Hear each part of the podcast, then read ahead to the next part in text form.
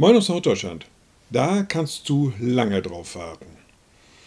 Naja, manchmal macht sich Hoffnungslosigkeit breit. Manchmal hat man schon auf Dinge sehr lange gewartet und irgendwann steht man kurz davor, das Warten sein zu lassen, die Hoffnung aufzugeben. Ach, da passiert dann doch wohl nichts mehr. Da kannst du eben lange drauf warten.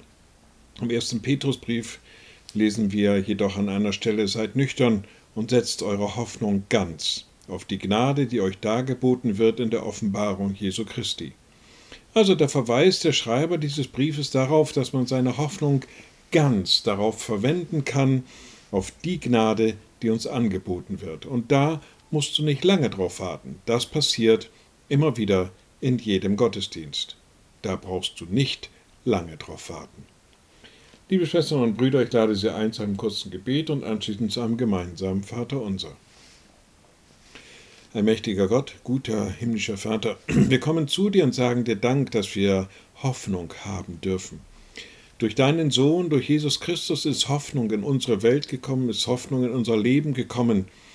Und wir setzen unsere ganze Hoffnung darauf, dass durch ihn, dass durch dich Gnade in unser Leben einkehrt, dass wir mit Gnade begnadigt werden. Und so sei uns darin nahe. Und wir beten gemeinsam. Unser Vater im Himmel, dein Name werde geheiligt, dein Reich komme, dein Wille geschehe wie im Himmel, so auf Erden.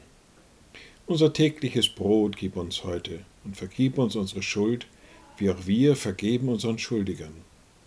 Und führe uns nicht in Versuchung, sondern erlöse uns von dem Bösen, denn dein ist das Reich und die Kraft und die Herrlichkeit in Ewigkeit. Amen. So seid gesegnet, bleibt behütet und bleibt gesund. Tschüss.